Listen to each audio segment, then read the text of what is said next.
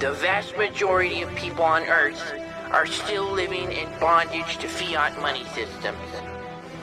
Those who came before us set their sights on a great prize that cryptocurrencies would become the foundation for a new and fair economic order, decentralized and outside the grasp of human corruption.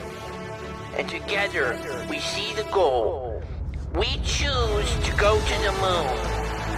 We choose to go to the moon in this decade, not because it is easy, but because it is hard. Because that goal will serve to organize the best of our energies and skills. Because that challenge is one that we are willing to accept. One we are unwilling to postpone. And one we will win. Hallo und herzlich willkommen zu einer weiteren Folge 21. Heute die Episode 72. Willkommen beim toximalistischen Infotainment für den bullischen Bitcoiner. Heute mit dem Gigi. Hi Gigi. Hallo, hallo. Dem Markus. Hallo. Und dem Merch, der gerade schon in einem Interview war mit, mit dem Markus und dem Dennis. Hi Merch. Servus. Ja, sehr cool. Äh, ich ich gebe euch auch gleich direkt selbst die Blockzeit durch. Und zwar ist das die 672017. Ähm, wir, wir haben noch kurz nach unseren bekannten Shoutouts geschaut, aber da, also da war zwar was da, aber da war leider nicht diese 50.000 Satz-Grenze. Immer dran denken, wenn ihr da was reingebt. 50.000 Satz Minimum, damit wir das hier vorlesen, haben wir uns einfach so als kleine Grenze gesetzt. Es kann, es kann immer lang dauern, dann sind es wirklich 50.000 Euro. Dann, dann, Dann müssen wir- dann hört sich das mit den Shoutouts von ganz alleine auf. Da müssen wir uns das vielleicht nochmal überlegen mit der Grenze dann an der Stelle. Wir müssen Genau. das anpassen, ja. So, und jetzt gehen wir gleich zur Bitbox 02, der besten Hardware-Wallet auf dem Markt. Und das nicht nur, weil sie uns sponsern, äh, den äh, größten Podcast in Deutschland. Da haben wir uns ja darauf geeinigt, oder? größten Bitcoin-Podcast. Bitcoin-Podcast, ja. Für den größten Gib, Podcast. gib uns noch ein paar Wochen für den größten Podcast. genau. ja. Äh, nächsten Monat dann. Ähm, Alles klar. Ihr wisst ja, ihr könnt äh, mit 21 ausgeschrieben 10% Discount bekommen auf die Bitbox 02. Da gab es ja jetzt bei uns in, in der Community einen, der hat sich, glaube ich, fünf oder zehn Stück gleich mal als Paket bestellt. Fab, äh, du hast das nicht gesehen, oder? Nee, ich habe das nicht gesehen. Er, er, erzähl mal. Also, falls Er hat das gepostet bei uns und ich fand das halt super, weil er gesagt hat, Bitcoin-Only-Version, so dass äh, die Verwandtschaft und die Freunde halt gar nicht in, in, die, in die Versuchung kommen, irgendwelche Shitcoins zu kaufen. Und hat er gleich mal für Freunde und Verwandte die, die Bitbox bestellt. Das ist natürlich der richtige Weg. Da haben wir auch überlegt, ich glaube, ich bestelle mir jetzt auch nochmal fünf oder so. Ich habe ja schon einige Anfragen von Freunden, die halt eine Hardware-Wallet haben wollen. Und ich denke mal, da macht man alles richtig, Bitcoin only, da kommt, kommen keine Shitcoins drauf. Und wenn, dann sollen sie ihre, keine Ahnung, Cardano oder was sie da alles kaufen, auf einer Exchange liegen lassen und die wird dann gehackt und dann ist die Sache auch erledigt. und dann ihre Du, du, weißt dann- schon, du weißt schon, dass wenn, wenn ein Wahl wie du irgendeinen Shitcoin erwähnt, namentlich, dann schießt er in den nächsten 10 Minuten um 20% drauf. Das ist mir schon klar, ja. ja das, äh, aber da müsste ich, glaube ich, einen kleineren noch erwähnen. Die sind ja, glaube ich, unter den Top 10, oder? Ist Cardano unter den Top 10? Keine Meinst du wie, wie Bitcoin Cash oder sowas? Bitcoin Cash ist nicht mehr unter den Top 10, ne? Ey, es ist übrigens, ich, ich habe es ich, hab's heute wieder gedacht, es ist ja faszinierend, wie viele Exchanges das noch unterstützen, gell? Also es ist ja gemeingefährlich nahezu, finde ich. Was denn Bitcoin Cash oder? was? Ja, und halt Bitcoin, BSV und was weiß ich alles, das ist ja mega krass, wie viele das noch unterstützen. Ich, ich kann dir sagen, ich weiß jetzt nicht mehr, welche Coins in den Top 10 sind, weil es gibt ja seit, seit es Bitbo gibt, ähm, schaue ich nicht mehr bei CoinMarketCap oder so. Oder? ja, geht mir auch so. Bitbo, Ja. super Seite, ja. Na, Absolut. Das ist einfach cool. Was benutzt du da so? Merch? Äh, ich, ich hatte jetzt tatsächlich gerade auf CoinMarketCap geguckt, äh, aber der, also was ich gesehen hatte jetzt diese Woche war, Bitcoin Cash hatte ein neues All-Time-Low. das ist äh, bei ganz, ganz, ganz knapp unter einem Prozent von Bitcoin jetzt. Und äh, BSV ist knapp über Platz 25. Mhm. Also, Das erledigt Ähm, sich von selber. ich Dann- glaube, Ja. da ich können wir bald auch. aufhören, drüber zu reden, generell. Wie viele Cycle noch, bis alle Firmen, die irgendwie Bedeutung haben, rein Bitcoin-only sind? Wer traut sich wetten? Alle Firmen, die Bedeutung Glaub haben, ich, dauert. boah, ja, mindestens, mindestens nochmal nach dem jetzigen Bullenmarkt die nächsten vier Jahre. Es wird wahrscheinlich wirklich dauern, weil es gibt immer noch Firmen, die Silberbesteck herstellen, oder? Und es gibt viele, die Shitcoins, die halten sich lang. Hast du, Gigi, du hast sicher Ja, diesen wenn, Tweet. wenn, Äh, ja, Go Merch, sorry. äh, wenn, wenn du halt guckst, ne, also was, was halt 2013, 2015, 2017 in der Top 10 war, das meiste davon ist halt weg und keiner redet mehr drüber. Aber es kommt halt immer wieder was Neues nach, ne? Es ist immer wieder irgendwie, jetzt, jetzt ist halt Binance gerade groß äh, und mal gucken. Ja, es, es, es, halt es wird sich meiner Meinung nach auch immer wiederholen, weil die Scammer sind doch auch dann findig und äh, 2017 war es der ICO-Boom und jetzt haben wir den NFT-Boom und jetzt äh, werden halt irgendwie Shitcoin-Pixel verkauft. so ungefähr kommt mir das jetzt vor und drauf spekuliert. Aber ja, das, das wird wahrscheinlich bleiben. Also ich gehe davon aus, äh, die, die Menschen, die, die machen das einfach gern. Aber jetzt kommen wir mal zu guten News, Jungs. Hashtag Ich bin Bitcoiner. Das haben wir ja letzte, letzte Woche im Podcast gestartet. Ich war natürlich sofort begeistert von der Idee, als Daniel das gesagt hat. Ich habe mir gleich gedacht, das wird nicht funktionieren. du hast das dann selbst in die Hand genommen und sofort äh, zu einem Trending-Hashtag gemacht, indem du alles geretweetet hast, was Ja. irgendwie in der Timeline aufgetaucht ist. Weil ich ein schlechtes Gewissen hatte. Ich habe mir wirklich gedacht, das, das wird nicht funktionieren und so, als der Daniel das erzählt hat. Und dann auf einmal 10 Uhr oder 10 Uhr, 11 Uhr oder so war es dann, ähm, hat es getrendet auf Twitter und jeder hat irgendwie Hashtag Ich bin Bitcoiner. Und es kam sogar im Radio, glaube ich, in Berlin. Irgend zum Radiosender und auf irgendwelchen YouTube-Kanälen und weiß der Teufel, wo alles. Also, äh, Ja. mega klasse Idee vom Daniel. Äh, das, das ging richtig ab. Und was ich mega cool fand, ist, dass am Anfang klar waren es so Leute, die wir kennen oder auf Twitter, so auch aus unserer Community, die halt da irgendwie so Tweets abgesetzt haben. Und haben wir natürlich alles geretweetet. Und aber so nach zwei, drei Stunden auf einmal ging das los, dass das irgendwelche Bitcoiner in Deutschland waren, von denen wir noch nie gehört hatten, oder? Und, und, und dann hat sich, es hat richtig so eine Welle losgebrochen und man hat ganz viele neue Accounts gesehen, ja, überall irgendwie schlafende Hunde geweckt. Das war echt richtig cool. Das war das Und große USA, Coming oder? Out, das große Coming Out in der Bitcoin-Szene. Alle, alle Bitcoiner, die noch im Closet waren, die haben sich das erste Mal getraut, sich einen Hashtag anzuheften. ja, und ja, es bekannte ist sogar- Umweltfeinde, ne? Genau, genau.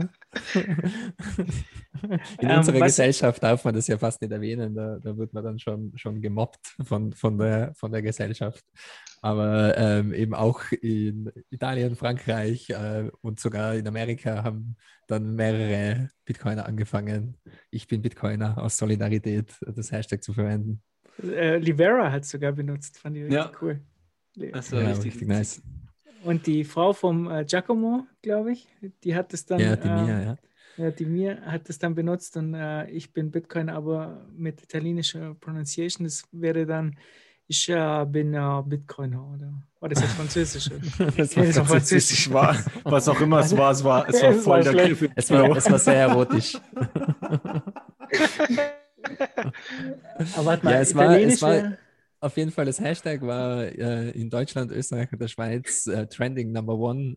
Ich bin mir aber nicht sicher, in welcher Sparte. War es dann Technologiesparte? Oder was Ich glaube, so? ich glaube Technik, ja, oder Techno Technologie, ja. Okay. Also alles, was irgendwie Bitcoin drin hat, ist automatisch Technik.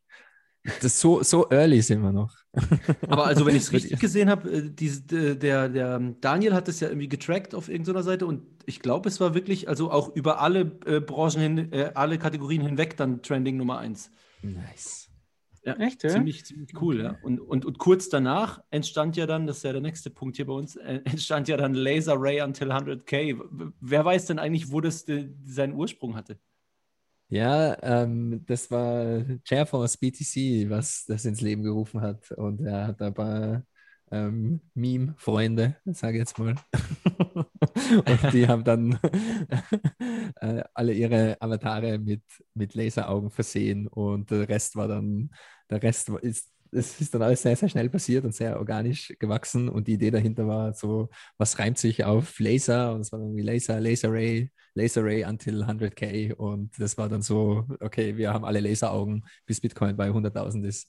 Und äh, das ist extrem explodiert da. Wer sich das genauer anschauen will, es gibt äh, auf YouTube ein Meme-Review, wo das besprochen wird mit Coinicarus. Und auch in den Mainstream-Medien war es also äh, Newsweek hat einen großen Bericht drüber gehabt. Äh, auf CNBC war es auch live und äh, ich glaube, es, war, es, es, wurde sogar in Forbes erwähnt, äh, weil natürlich auch US-Politiker ihre Augen in Laser sich verwandeln haben lassen und Elon Musk hatte auch Laseraugen und äh, jeder in der Bitcoin-Welt hat irgendwie zurzeit Laseraugen. Manche haben auch Dildos, also es ist da etwas kreative Freiheit gegeben. Also ey, ich, ich sag's euch, wie es ist, als ich gesehen habe, dass Elon Musk wirklich diese Dinger reingemacht hat, habe ich gedacht, jetzt bin ich in der Simulation. Simulation. Es kann nicht sein, dass der, dass der Typ auch diese Laser-Eyes macht, ey, das ist so krass. Ja, es war eben ja, der ist jetzt und Cynthia Lamis. Mega der, sorry. Ja, Merch, leg los, leg los. Ja, äh, Elon ist ja sowieso mega der Meme-Lord. Also der hat ja hat schon ein paar Mal einige Bitcoin-Memes und häufig auch Dogecoin-Sachen äh, rausgehauen. Äh, und dann ja natürlich äh, Cynthia Lummis, äh, die Senatorin, und Warren Davidson, der House of Representatives Abgeordnete. Ja, genau. Äh, haben, haben halt mitgezogen. Ja, und auch äh, Michael Saylor war sofort am Start, Nick Sabo war auch dabei, also mehr oder weniger dann alle großen Namen im, im Ich auch. Space. Alle großen der, der große Wahl. Dann, ja, äh, also Elon Musk war richtig nice, aber er hat eben auch von Anfang gesagt, nur für einen Tag und hat dann auch sein Bild wieder gewechselt. Aber ich bin da voll beim Merch. Also er ist äh, absoluter Shitposter sogar seine Pressemitteilungen sind inzwischen quasi Twitter-Shitposts und seine Antworten auf die Presse genauso. Also, also sind die, sind die real, diese Antworten gewesen? Sind, sind die echt gewesen, diese Antworten? Die sind ja zu, zum Schreien gewesen. Ja, ja, ja, doch. Er ist jetzt sein eigener Pressesprecher, glaube ich. Okay. ja, weil, als reichster Mann der Welt, wenn man, wenn man das sich nicht leisten kann, warum sollte man sonst reich und Einfluss, einflussreich sein? Das Witzige ist ja, dass Elon Musk jetzt äh, sein Profilbild ersetzt hat mit einer Gabel, die in der Straße steckt. Yeah, fork, ich frage mich, was er uns über Fork sagen möchte. da gibt es sogar schon eig ein, äh, eigene Verschwörungstheorien aus der BSV-Welt, die das genau analysiert haben, was dieses Profilbild bedeutet und ob Tesla wirklich Bitcoin PTC am Balance Sheet hat oder vielleicht auch was anderes. Nee, Sehr, jeder, der mal, jeder, der mal ein paar Gehirnzellen verlieren will, der kann auf Twitter in dieses Rabbit Hole eintauchen. Einfach, das ist einfach faszinierend, ja. Also wenn du, ähm, wir hatten hier im New York Bitcoin Meetup eine Soziologin zu Besuch mal, die die, die Bitcoin Community von der Soziologie her untersucht. Und das ist oh. faszinierend, weil natürlich die ganze Diskussion online ist. Ne? Und alle, du kannst halt äh, schauen, wie sich Meme ausprägen und, und verbreiten und wie, wie dann ähm, die, die Community wächst und so weiter. Und ich, ich sage, der BSV ist halt so absolut der Kult. Das ist echt armselig. Jedes Mal, wenn irgendwie ein Signal kommt, dass es doch Hanebüchen ist ohne Ende, tun sie sich irgendwas zusammenreimen, dass es doch passt. Das ist echt bescheuert. Krass. Wir werden jetzt wirklich analysiert auch noch, oder wie? Oh Mann, da muss ich echt aufpassen. Ja, es hat ja auch halt diese, Woche, auch, diese Woche gab es ja auch äh, ein paar Berichte, dass Bitcoin doch auch nur ein Kult ist und äh, eine Religion ist. Äh, ich weiß jetzt nicht mehr genau, aus welcher Ecke das gekommen ist, ähm, aber ähm, ein, ein paar ähm, größere Twitter-Accounts und Reporter haben das behauptet. Äh, da, ich, ich, gehe davon aus, dass das eben ähm, noch sehr viel mehr kommen wird. Deswegen habe ich auch vor inzwischen schon, wie lange ist das her? Eineinhalb Jahren oder so, äh, einen, einen ongoing Twitter-Thread gestartet mit eben Bitcoin als Religion und wo das überall auftaucht und wer da überall drüber redet und schreibt, weil das ist für mich ein eindeutiger, der, der, der Kultvektor, der Religion-Vektor, ist ein eigener Angriffsvektor quasi. Ist, die muss man alle nicht ernst nehmen, das sind alles nur Idioten, die haben alle keine Ahnung, die sind alle in einem Kult, die sind alle nur wahnsinnig. Und zum gewissen Grad haben sie natürlich auch recht, aber zum gewissen Grad dann auch wieder nicht. Und äh, ich gehe davon aus, dass das nicht aufhören wird, ähm, solange sich der Sodiumgehalt im Blut der No-Coiner noch weiter ausbreitet. Ich, Okay. also ich glaube auch nicht, dass, dass ich das, äh, ich glaube, das wird schlimmer werden mit der Zeit, je, je größer das, das Gap wird in der Überzeugtheit von No-Coiner versus Bitcoiner. Also weißt du, je, wenn jemand sich mit gar nichts irgendwie beschäftigt hat, dann der denkt einfach, wir sind Wahnsinnige. Und ich kann es dann auch verstehen. Definitiv. Also die, die, ich empfehle auch unseren Podcast nicht äh, Freunden und Verwandten. feig, Markus, feig. Ja, das. Ich habe schon von Leuten gehört, die, die da, ähm, ich empfehle erstmal Bit, Bitcoin, wie heißt Bitcoin Ready, oder? Der Podcast. Ähm, ähm, das ist besser für den Einstieg, bevor, ähm, ja, bevor All, alle, alles ist besser für den Einstieg, außer, außer unser Podcast. Ja, das- sind wir uns ehrlich. Richten- Aber ich habe jetzt gerade richten noch, mal- nachgeschaut. Gestern war es sogar Nassim Taleb, der gemeint hat, actually it is a religion, you belong to a group of Amöbas. Also wir sind alles nur Einzeller und äh, sind eben Teil einer Religion.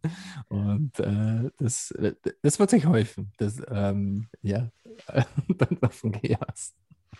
Aber, aber weiter im Programm, bleiben wir vielleicht Weiter im Programm. im, im Kultgelaber ste- stecken. Genau, und zwar, wir haben jetzt hier ähm, von Copiaro, die spenden ja immer fleißig äh, Shoutouts und die haben noch ein paar Kalender und wir haben ja jetzt schon Ende Februar und ähm, die haben uns angeboten, hier mal fünf Stück zu verlosen. Jetzt brauchen wir natürlich noch, ähm, noch einen guten, was, was sollen die Leute eigentlich machen, damit sie die fünf bekommen? Retweeten? Ja, Fab? äh, das überlegen wir uns jetzt live on air, oder? Ja, natürlich, Was, was ja. immer sehr erfolgreich war, war ähm, äh, eben die, die letzten zwei Ziffern vom, von irgendeinem speziellen Blockhash in der Zukunft. Ja, aber zu wir haben sieben. Ja, wir- nee, wir haben fünf, äh, äh, fünf Stück. weißt nee, du, komm, mach doch, doch, mach doch, Ja, mach doch folgendes. Blöcke, easy. Die, die, die Leute sollen unter den Folgentweet einfach schreiben, wieso sie unbedingt diesen Kalender haben möchten oder, oder was ihr Lieblingszitat Und ist. Fab, was da der Diktator, vorkommt. entscheidet dann. Ja, Und nee, dann darf jeder von uns einen aussuchen. Wir sind ja gerade fünf. mm, okay, ja, das ist, das ist Also haben wir dann Idee. fünf Diktatoren. Genau.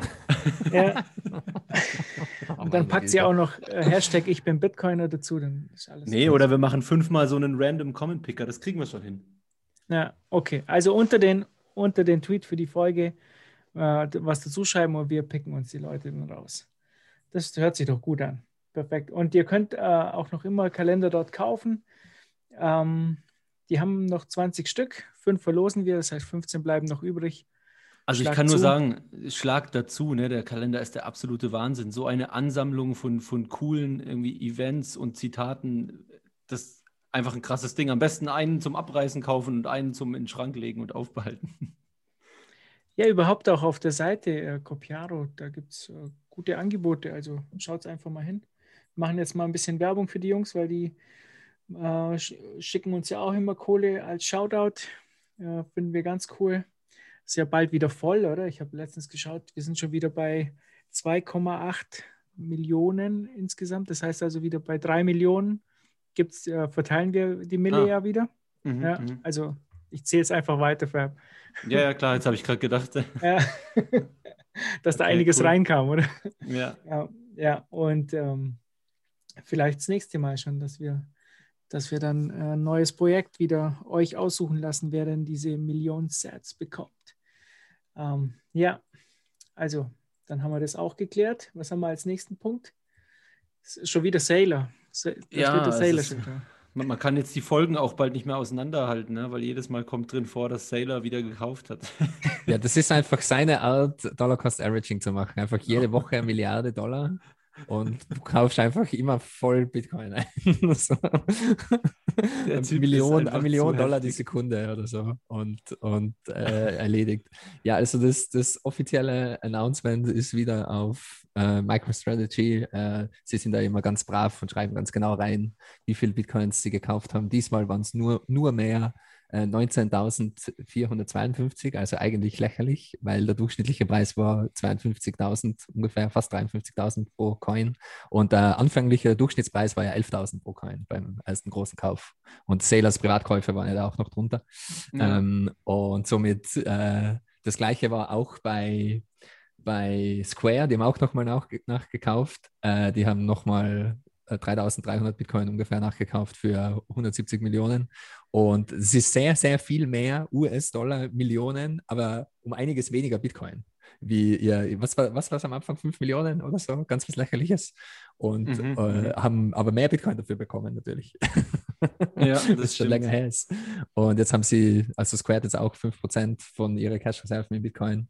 Und sie haben eben auch ihr, ähm, ihren Quarterly Report von Ende 2020 released. Und da stand auch drin, dass äh, wie, viel, wie viel Bitcoin die User gekauft haben. Und die Cash App User haben um äh, ungefähr viereinhalb Milliarden US-Dollar Bitcoin gekauft. Äh, in, also das ist schon, schon nicht wenig.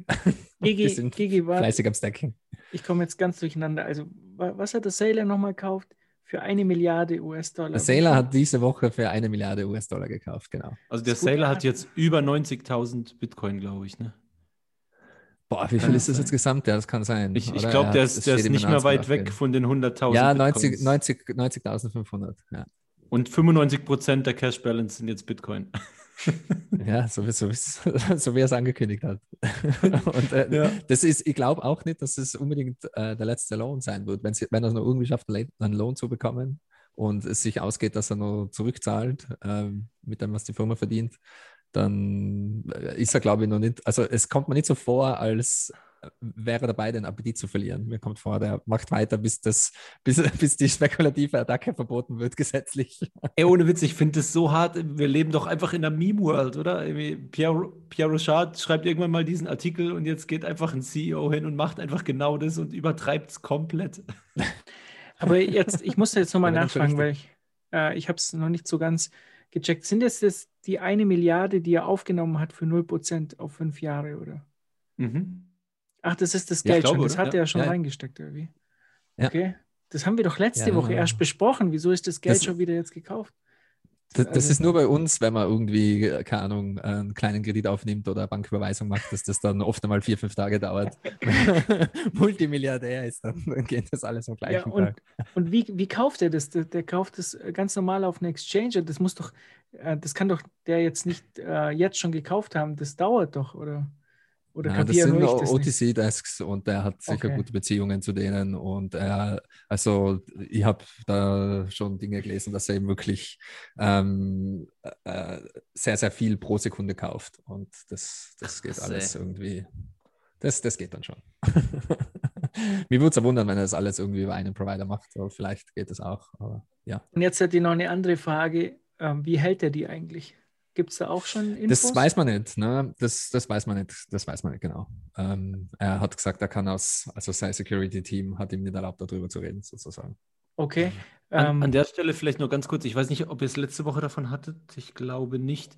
Äh, der Podcast von Seifedin mit ihm ist absolut ja, Den nice, fand ja. ich so gut, ja. Wahnsinn. Genau. Und sehr, sehr zu empfehlen. Ich, ich wollte das da eher erwähnen, weil das war, glaube ich, eines von den ersten Male, wo er da wirklich im Detail drüber gesprochen hat, ähm, über sein Argument, dass der kommende Short Squeeze noch viel extremer sein wird, wie die meisten glauben, weil er hat eben argumentiert, dass es auch für Miner, für große Mining-Operationen gibt es nicht unbedingt einen Grund, dass sie die Bitcoins, die sie meinen, verkaufen, sondern die können die einfach selber hodeln und gehen einfach public mit ihrer Firma und ähm, machen das Gleiche wie er jetzt macht, quasi. Äh, äh, nehmen einen Kredit auf, äh, äh, finanzieren die Mining Operation über eben Kredit oder über, über Geldgeber, über Investoren und so weiter.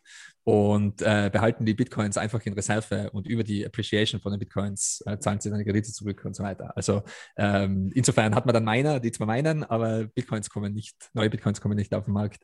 Und ich habe da einen Tweet gefunden von ähm, als Antwort von, äh, äh, also war eine Antwort von Sailor seinem Tweet von Merrick Okamoto. Ob der wirklich so heißt, man weiß es nicht. also ich weiß es nicht. Und der meint eben äh, Marathon, das ist eine Mining Operation, die schon public ist. Die machen das genauso. Und ähm, die haben schon zusätzlich zum Minen auch noch eben Bitcoin gekauft und halten die auf ihrem Balance Sheet. Also es fängt jetzt schon an, wenn man diesem Tweet glauben darf. Und dann ist die Sell-Side Liquidity Crisis noch extremer, wie sich das viele Bitcoiner bis jetzt gedacht haben. Wahrscheinlich. Ey, das wollte ich gerade sagen. Also diese spekulativen Attacken, äh, Zentralbanker hassen diesen Trick. Ne? Also das wird ja noch, das beschleunigt ja komplett, dass es da, dass das Fiat-System kollabiert. Ich, ich habe jetzt dann noch eine Frage an Merch. Äh, kannst du dir vorstellen, wie der Sailor jetzt äh, hier diese, diese vielen Bitcoins hält? Hast du da eine Idee?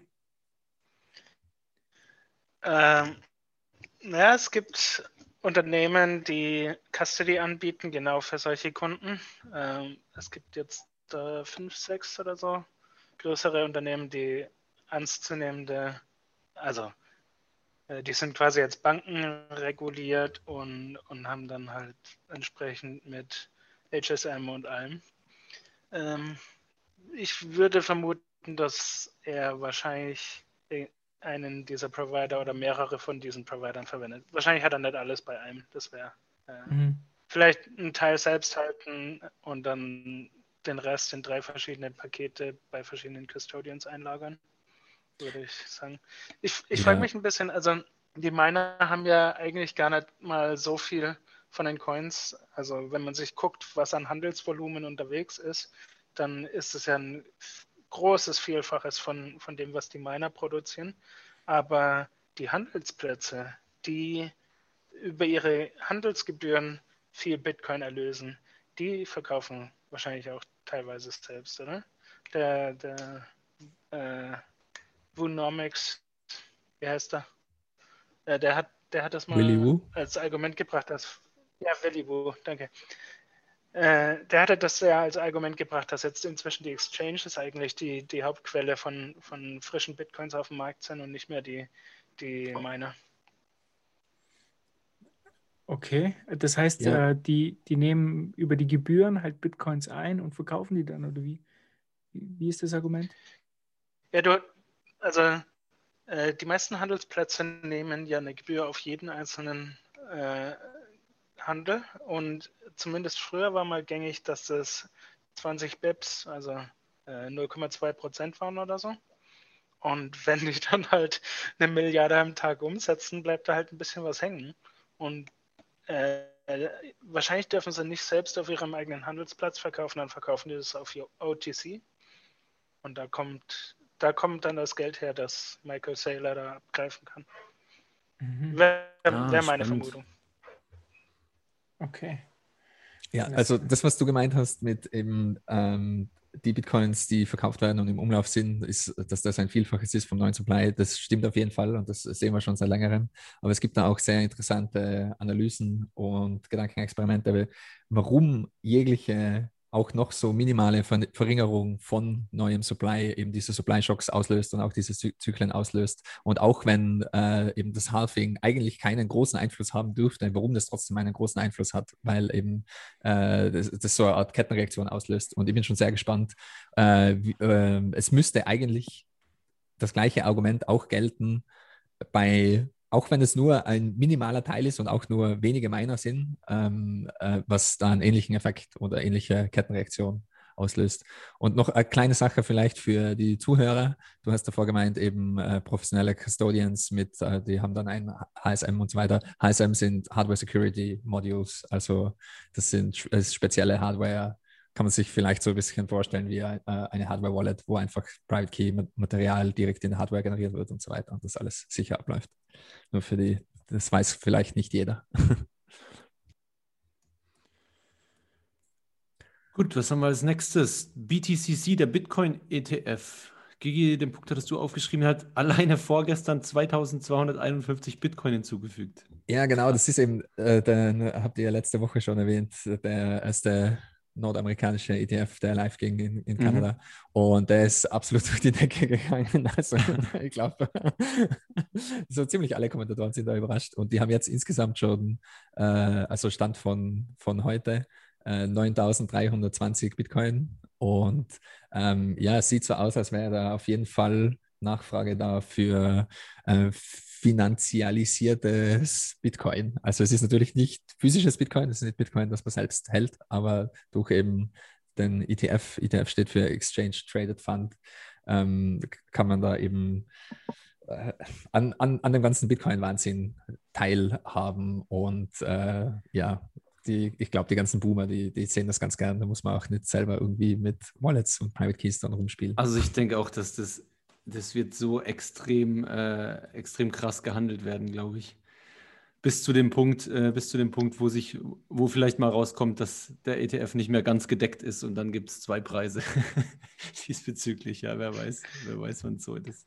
Das war interessant. Äh, 2017, äh, wo die große letzte äh, Preisrally war, da hat teilweise, also in Bitcoin IRA hattest du schon so eine Art finanzialis finanzialisiertes Bitcoin, weil du dort nur diese GBTC-Shares äh, handelst, wenn, wenn ich das recht zusammensetze. Und die haben teilweise äh, auf den zehnfachen Preis ge getauscht, wie Bitcoin auf dem offenen Markt, weil Leute ihre 401k äh, in, in Bitcoin haben wollten und so weiter. Also es, äh, ja, der Appetit ist da.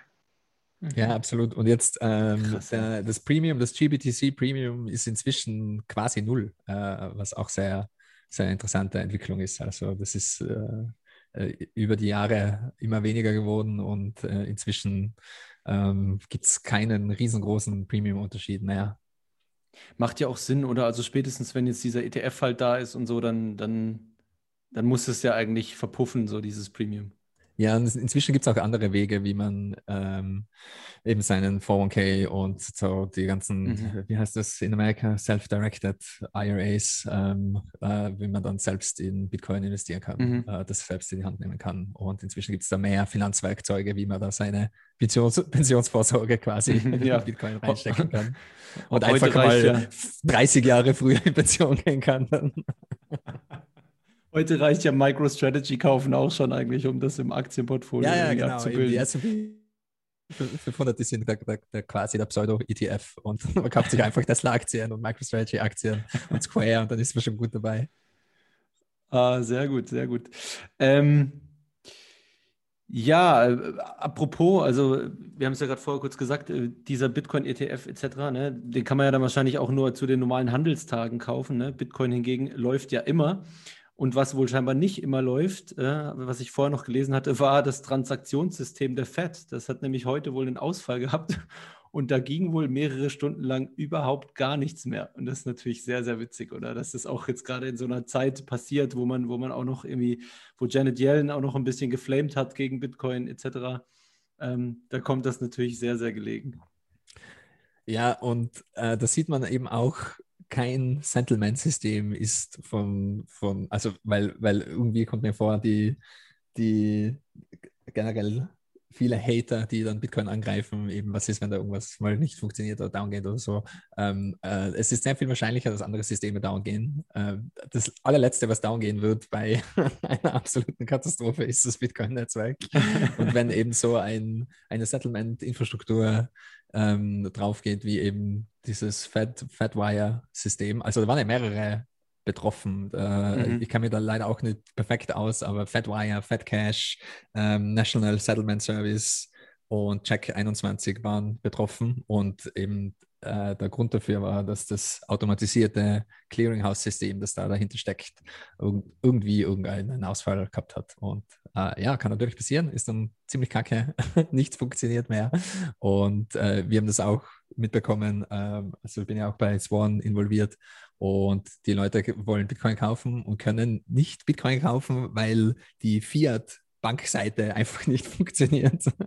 und ist dann natürlich sehr, sehr frustrierend. Also äh, es ist schade, dass man eben nicht mit Bitcoin mehr Bitcoin kaufen kann. Das ist, so weit sind wir noch nicht. ja, das ist wirklich sehr, sehr. Das ist halt das Problem, wenn du deine ganze Infrastruktur noch auf äh, Cobol laufen lässt. ja, genau. War, es gibt nur mehr, nur mehr fünf Leute in ganz Amerika, die irgendwie da, den Code verstehen, der auf den Banksystemen läuft. Und die sind alle 70 plus. okay, sehr cool. Ähm, dann haben wir noch Leseempfehlungen von dir, Gigi. Äh, einmal Bitcoin is äh, Venice, habe ich auch heute von Go äh, Guy Swan gehört. Richtig, richtig guter Artikel, gell? Ja, richtig nice. Also der, der Alan Franken, ähm, den habe ich schon länger auf dem Radar, mehr oder weniger zufällig, weil der ist in, äh, äh, ich habe eine kleine Gruppe gegründet schon vor Ewigkeiten für die Bitcoin Resources Seite und der ist da vor einem halben Jahr mal oder so reingehüpft und hat aber ähm, äh, Bücher und Artikel und so weiter vorgeschlagen. Und äh, der schreibt schon länger über Bitcoin auch.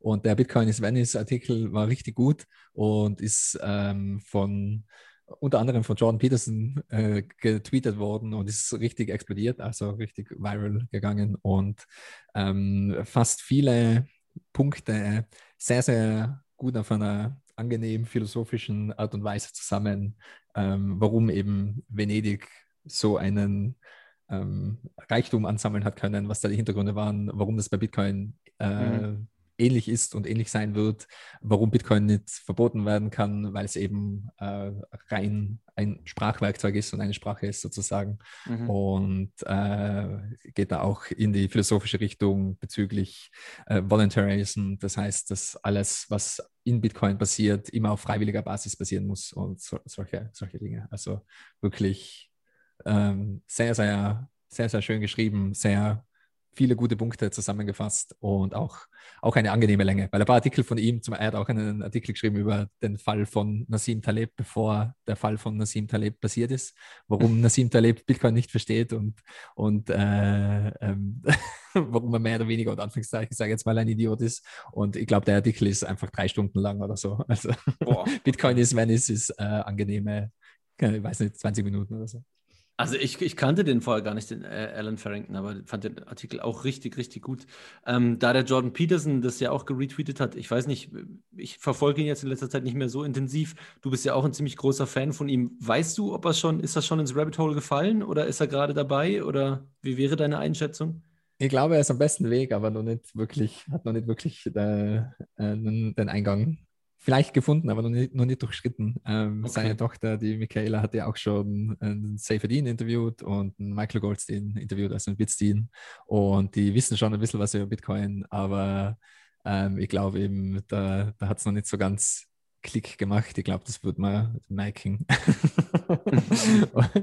Aber ja, es ist, es ist meiner Meinung nach nur eine Frage der Zeit, weil ganz viele Konzepte, über die auch Peterson ständig spricht, ähm, tauchen in Bitcoin wieder auf und es würde einfach äh, Sinn machen. Jetzt, ich, ich nehme an, in den nächsten äh, zwölf Monaten wird das passieren. Mhm.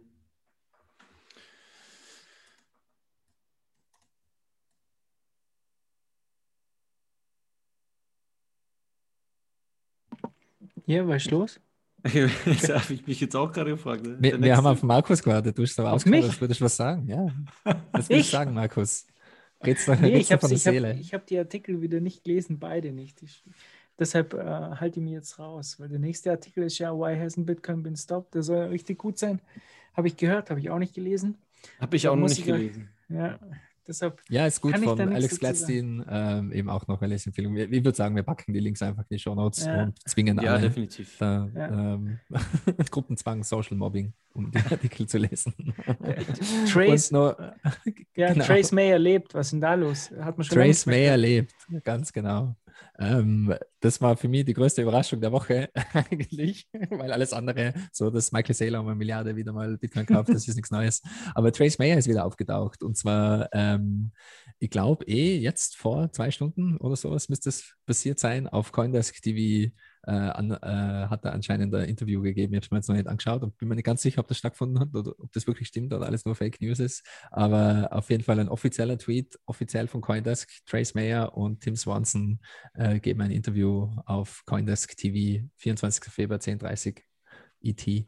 Und ähm, ja, er ist somit wieder aufgetaucht. Hätte man nicht gedacht. Immer wirklich gedacht, er hat einfach einen genialen Exit hingelegt, weil er hat ja auch die äh, How to Disappear Online.com Seite und da ein Buch drüber geschrieben und mir gedacht, das war einfach ein genialer Move, um sich aus der Affäre zu ziehen. Aber er scheint noch am Leben zu sein und wieder da zu sein und schauen wir mal, wie die Bitcoin-Community darauf reagiert, die, die, Rückkehr des Wimble Wimble Shills und äh, ob das ihm verziehen wird oder nicht, man wird sehen. Ähm, Wäre noch witzig, wenn das alles zu dem Plan gehört hätte. Vielleicht schaut er jetzt ganz anders aus. Wer, wer weiß. äh, Bitfinex und Terra. Ähm, ich muss ehrlich sagen, verfolge das auch gar nicht mehr, diesen ganzen Tetherfat. Äh, das habe ich jetzt auch nicht so richtig verfolgt. Ich ja, du als, als Wahl und nicht Trader, du brauchst ja keinen Tether. Das ist so. Ja, ich, ich, ich oute mich jetzt einfach mal. Ich habe äh, Tether mal benutzt, einfach um es zu testen für 10 Dollar oder so. Aber das war es dann auch schon. Also ich, ich wollte einfach mal sehen, wie das ist. Und ähm, ja, das war's. Ja, also Mehr weiß ich nicht. Sind, die, die, kurze Zusammenfassung ist, es sind super bullische News für Bitcoin, weil es gab ja jetzt die letzten Wochen, Monate, Jahre immer wieder Tether FAD, äh, dass es geheißen hat, der Bitcoin-Preis wird nach oben gejagt, weil Tether druckt Geld aus dem Nichts und hat da eigentlich, äh, macht das alles illegal und hat gar keine Reserven und so weiter und so fort. Und seit äh, langem jetzt inzwischen, wann war das? Ich glaube, letztes Jahr schon, ähm, hat es da eben ähm, äh, offizielle Untersuchung geben und äh, ähm, ja, Klagen geben und so weiter. Und es wurde jetzt gesettelt und Tether ähm, gesteht sich keine Schuld ein und somit mehr oder weniger kann man sagen, es ging eigentlich alles mit rechten Dingen zu, obwohl äh, es wurde da natürlich auch viel ähm, ja, nicht ganz sauber gearbeitet, aber das kann, also ich kann das irgendwie auch verstehen, weil sie dürfen ja nicht so ganz hochoffiziell mit den, allen Banken zusammenarbeiten, weil es ist mhm. eben da auch zu Tode reguliert und müssen sie halt mit irgendwelchen shady, komischen Banken zusammenarbeiten und so weiter. Aber im Endeffekt, sie haben keine Fractional Reserve betrieben, soweit man das sehen hat können und äh, sie müssen läppische 18,5 Millionen Dollar in Strafen zahlen. und, Können Sie das in äh, Tether zahlen? Ja, ja, das soll halt jetzt super Memes geben. So ähm, ein Screenshot von dem News-Item, eben 18,5 Millionen Strafe und ein Screenshot von dem Twitter-Tetherbot, dass gerade die Sekunde 18,5 Millionen Tether geprintet worden sind. Erledigt. Wie, wie war das? Die, die US-Banken hatten irgendwie 850 Dollar eingefroren von denen. Haben sie die dann zurückgekriegt jetzt? Puh, gute Frage, das weiß ich nicht genau. Ähm, Aber genau sowas gab es ja da. Die wurden ja praktisch, das war oft nicht mal ihre Schuld, sondern die sind dann oft an Konten nicht rangekommen, weil die eingefroren wurden, oder? Da war doch. Ja, das steht auf jeden Fall in dem unendlich langen, was ist da genau passiert, ja. Dings drin, was wir verlinken werden.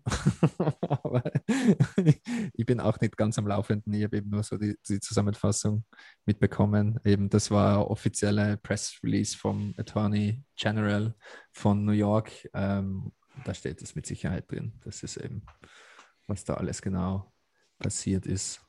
Was ja, denkt ja. ihr, was denkt ihr, wie sich das jetzt in Zukunft entwickelt? Ähm, Merch, du vielleicht? Ähm, löst sich jetzt die Tetherfahrt in Luft auf und kommt irgendwie was anderes an die Stelle oder spinnen die Leute sich da jetzt irgendwie was Neues zusammen? Was denkst du? Hm, keine Ahnung, ist schwierig vorherzusagen. Ich habe nicht den Eindruck, dass Tether, Tether an Fahrt verloren hat. Also es funktioniert ja. Fand es nur komisch, dass es sich das äh, dass sie sich jetzt noch Tron an den Fuß gebunden haben. Aber gut.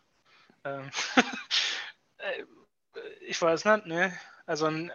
solange wir noch irgendwie hauptsächlich in Dollar tauschen, ist es schon nützlich, irgendwie einen Stablecoin zu haben, mit dem man das äh, ausdrücken kann. Äh, äh, Fiat Coin. Das ist ja. kein Stablecoin, das ist ein ja. Fiat Coin. Ja, okay. ja ich, ich glaube, es werden sich einfach alle auf Environmental FAT einigen und sie werden sich alle darauf einigen, dass alle Bitcoiner böse sind und einem satanistischen Kult angehören und äh, die, die Babys, die sie essen, zuvor noch in den, in den Ozeanen noch fertig kochen im Salzwasser. Und das, das wird einfach auf uns zukommen. Da, da ist dann alles andere fast schon irrelevant, wenn man das wirklich durchbringt. Also ich glaube ich glaub auch, dass da die, die, die Energy und Climate FAT, die wird richtig, richtig heftig, glaube ich, ja. Ja, weil einfach die Hatchrate wird nur so nach oben explodieren. Das wird ja. sich keiner mehr auskennen. Es werden dann eigene Atomreaktoren gebaut irgendwo am Nordpol, nur um Mining Operations zu betreiben. Jetzt meine Frage. Ich habe das ja gesehen, äh, anscheinend verbrauchen wir jetzt so viel Energie wie ganz Argentinien. Und da frage ich mich, was macht eigentlich Argentinien? Die schaffen es trotz so viel Energie wie das ganze Bitcoin-Netzwerk nicht, eine gute Fußballmannschaft hinzukriegen. Oder stabile Währung. An meine argentinischen Freunde, Mono, Nico, wenn ihr zuhört, das war für euch. ja, sehr gut. Ähm, dann hatte ich mir noch den Punkt aufgeschrieben, vielleicht ganz kurz, ich will gar nicht zu lang drauf äh, eingehen. Wir haben das ja alle damals mitbekommen mit dem Loan von Peter McCormack, oder der da irgendwie sich einen Kredit geholt hat ähm, und damit Bitcoin gekauft und dann äh, mit dem Gewinn davon wollte er, glaube ich, seinem Vater ein Auto kaufen, wenn ich das richtig mitbekommen habe. Und dann hat er jetzt irgendwie die Info bekommen, dass sein Bank-Account gecancelt wird oder wurde. Und dann, dann gab es da irgendwie große Diskussionen auf Twitter und die, hat vor kurzem dann die Auflösung noch äh, dazu gegeben. Sie haben ihm dann mitgeteilt, das war wegen Suspicious Activity. Also er hat irgendwie da auf ein, zwei Anrufe nicht reagiert, wo sie Nachfragen hatten bezüglich Aktivitäten mit Exchanges. Und dann haben sie ihm einfach das Konto gekündigt. Und ich glaube, irgendwie 25 Jahre war er jetzt bei der Bank oder so. Und äh, die haben das Ding aufgekündigt. Ich, ich, muss ja ehrlich sagen, bei Peter McCormack, da, da glaube ich nicht immer alles, was er erzählt. Deshalb. Manchmal habe ich das. Das wollte ich auch gerade noch sagen, ja. ja. Also, der macht, manchmal hat man das Gefühl, es ist einfach alles nur so PR-Gequatsche, gell? Genau. So, dass das, es einfach auf Twitter abgeht. Und ja. wenn sich das Gefühl mal einschleicht, dann, dann, dann steigert sich das und ich kann ihm inzwischen gar nichts mehr glauben. Also es ist so, es ist irgendwie, kommt mir vor, das ist alles äh, super äh, durchdachter Marketingstand und einfach irgendwie Kontroverse um jeden Preis und äh, Hauptsache Engagement und äh, eben die in der Shitcoin-Ecke, die machen Yield Farming und Peter McCormack macht Engagement Farming und ja, es funktioniert halt ein, eine Zeit lang und irgendwann kommen dann die meisten Leute drauf, was da gespielt wird. Ja, da bin ich voll bei dir. Also ich, das Gefühl habe ich auch immer mehr, dass, dass, dass wirklich alles, was er auch an Tweets rauslässt, einfach nur noch so eine Engagement-Sache ist. Das hat ja damals angefangen mit diesem, er weiß nicht, was äh, UTXOs sind, oder wo man auch sagen muss, da waren irgendwie schon drei oder vier Gäste, richtige mhm. High-Class-Gäste, die sich irgendwie zwei Stunden Zeit nehmen, ihm das zu erklären, oder? Und er sagt irgendwie einen Monat danach öffentlich, er hat keine Ahnung, was es ist, was ja auch also ich würde dann auch nicht mehr kommen, wenn also, ich einer von denen so wäre, oder? Eben, am Anfang habe ich ihm die ganzen Sachen nur abgekauft, äh, eben er ist neu und bla bla bla, keine Ahnung was alles. Und ähm, aber nach vielen Jahren, das ist, stell dir vor, du hast einen Autopodcast und hast die besten Automechaniker eingeladen und dann vier Jahre später, du machst fünf Podcasts die Woche, redest mit den besten Experten der ganzen Welt und dann nach fünf Jahren so, ich weiß nicht, was Reifen sind. Was, warum, warum ist Gummi auf den Reifen? Ja. Was ist ja. ein Lenkrad? Oder? Und da denke ich mal halt Jetzt so. muss ich ja doch mal ein bisschen in die Bresche springen. Also, ähm, was, was What Bitcoin did sehr, sehr gut macht, ist, dass es äh, die Fragen wieder so formuliert, dass auch Einsteiger mitkommen. Und das ist halt ja. ein Podcast, wo du einschalten kannst und mithören kannst, so. auch wenn du ganz neu da bist. Und das, das macht er gut. Aber ja, äh, das, das hat mich dann auch. Das stimmt. Ja, das stimmt, ja. Das, das, stimmt absolut und es hat vielleicht auch seinen Platz. Das größte Problem, was ich damit habe, ist, er ist offensichtlich nicht ehrlich bei allem und ja. stellt sich hin, als wäre der ehrlichste Mensch der Welt. Und ja. da hört es bei mir dann auf. Aber ja. egal, wir müssen nicht auf. Aber ich glaube, äh, unser Problem ist ja auch nicht, äh, unser Problem ist nicht der Podcast an sich oder was er da macht. Es ist ähm, mhm. für Anfänger definitiv gut, sondern halt die Person an sich, ich glaube ich, ist ähm, ja. Weil zum Beispiel der Stefan Livera schafft das auch immer wieder. Ich meine, er hat natürlich ja. äh, kompliziertere Themen und schwierigere Themen und so, aber der schafft es auch immer wieder, dann in eigenen Worten das, was gesagt wurde, nochmal zu erklären, damit man die Zuhörer auch abholt und das nochmal äh, quasi mhm. für die Anfänger und die Newbies zu wiederholen. Äh, man, man, schafft das, glaube ich, auch, ohne das dass man da irgendwie ähm, ja, so äh, halb, nur eine halb ehrliche Clown-Show veranstaltet. Mhm. So irgendwie. Ja. Aber egal, weit, weiter im Programm. Ja. Alles klärchen. Ähm, ja, ich habe ich hab wieder irgendwann heute, ich und der Markus mal wieder eine kleine Twitter-Fehde angezettelt. Ja, mit dem, und zwar haben wir uns Diesmal mit dem Banken, Verband. Bankenverband Deutschland äh, angelegt.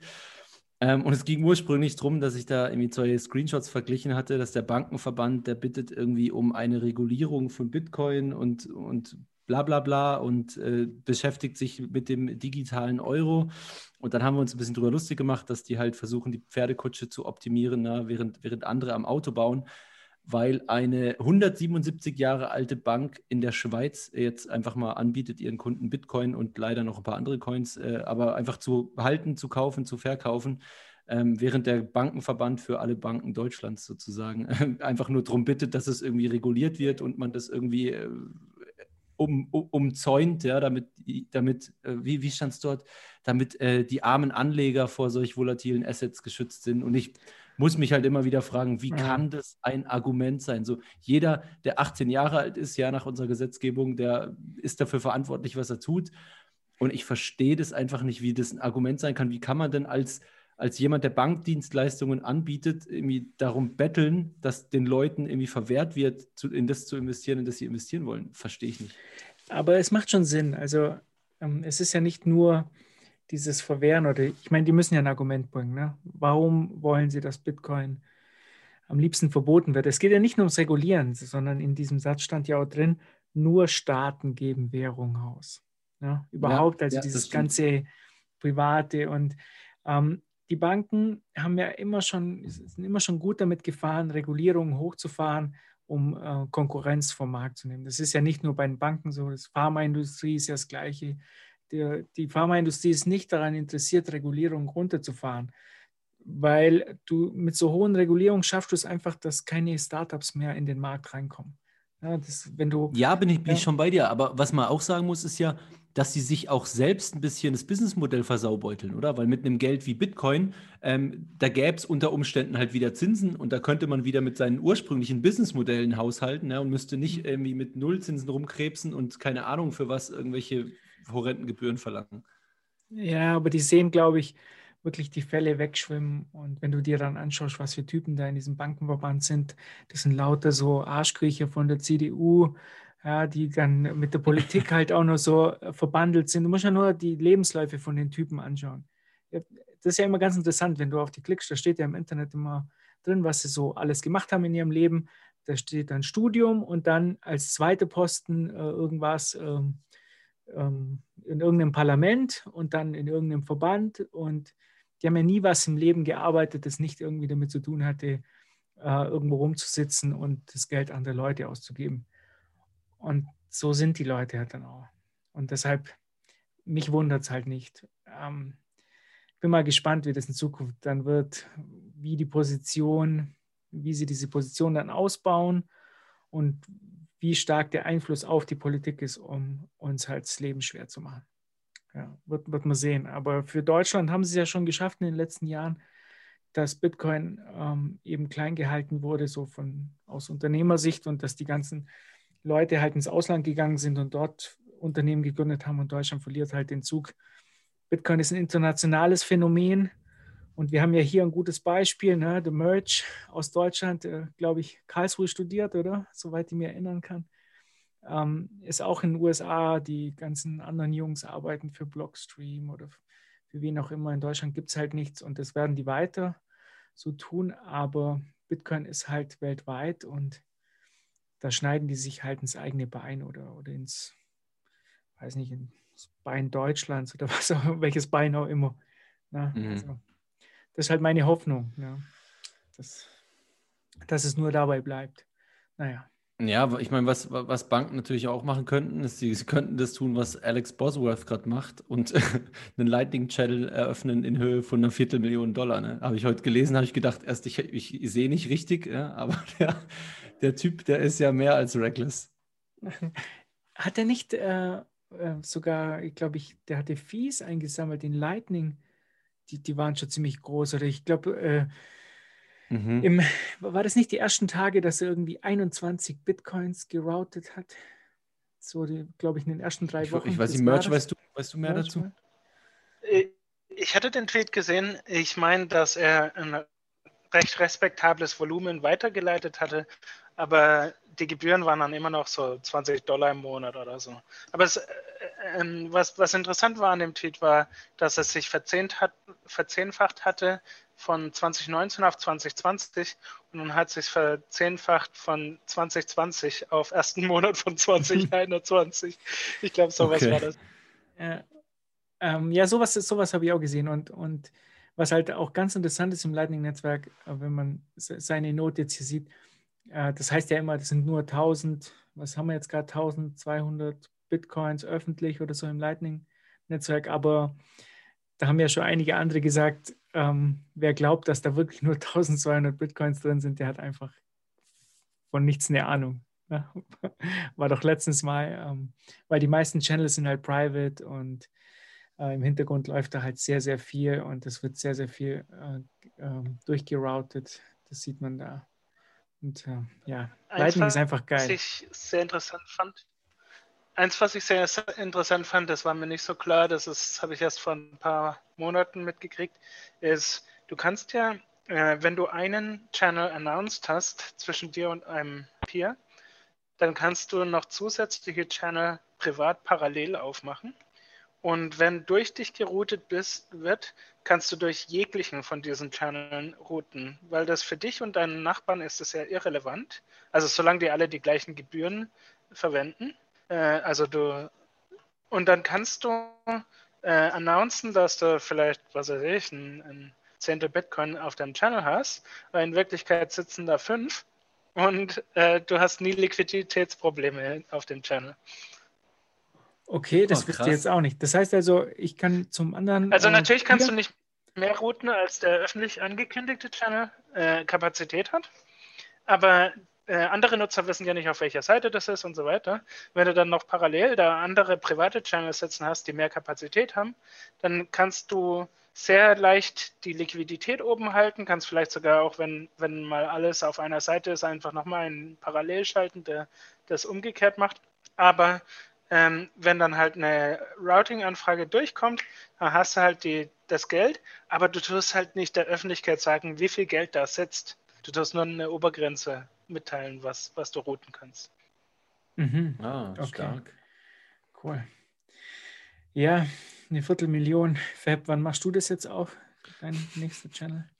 Ja, es, es geht noch ein paar Jahre, so 20 vielleicht. Aber das, das ist so ein Nebeneffekt vom, vom Bull Market einfach auf, auf, auf, einmal, auf einmal ist das Security Setup zu schlecht, auf einmal sind die Lightning Channels viel zu reckless auf einmal wird das Handy in der Hosentasche schwer, falls man Wallet hat. Und äh, ich wollte es eben kurz ansprechen. Ich wollte es eigentlich am Sonntag machen als Impromptu-Folge, aber es hat dann irgendwie nicht ganz funktioniert. Es waren alle noch irgendwie äh, mit, mit Setstacken oder sonst was beschäftigt. aber ich wollte nur kurz mal erwähnen, äh, für, für alle, die, ich glaube, wir haben relativ viele neue Zuhörer auch. Ähm, für alle, für die das das erste Rodeo ist, der erste richtige Bullenmarkt. Das wird wahrscheinlich noch eine Weile so weitergehen und ich kann eben jedem nur empfehlen, äh, den Rat von Matt Odell zu befolgen, da einfach ähm, bescheiden zu bleiben und fleißig, brav Sets zu stacken, äh, jede Woche, jedes Monat, wie auch immer es sich ausgeht und einfach es nicht zu übertreiben, nicht irgendwie da ähm, zehnfach rein zu jolen und äh, das Haus zu verkaufen und einen Kredit aufzunehmen und irgendwie probieren zu traden oder zu hebeln oder sonst irgendwas zu machen. Das äh, endet einfach nie gut und lässt einen nicht, nicht wirklich gut schlafen. Und ähm, ja, ich wollte nur sagen, für die frischen Bitcoiner, sowohl Bullenmarkt als auch Bärenmarkt, Psychohygiene, ist immer gut. Mit anderen Bitcoinern drüber reden ist immer gut. Genug Schlaf bekommen ist gut. Genug Bewegung, sich halbwegs vernünftig ernähren. Ähm, weil sonst, sonst mit zu wenig Schlaf und halb krank oder komplett am Ende ähm, macht man meistens nicht die besten Entscheidungen. Dann merchst du das was dazu sagen noch. Ja, zwei Sachen.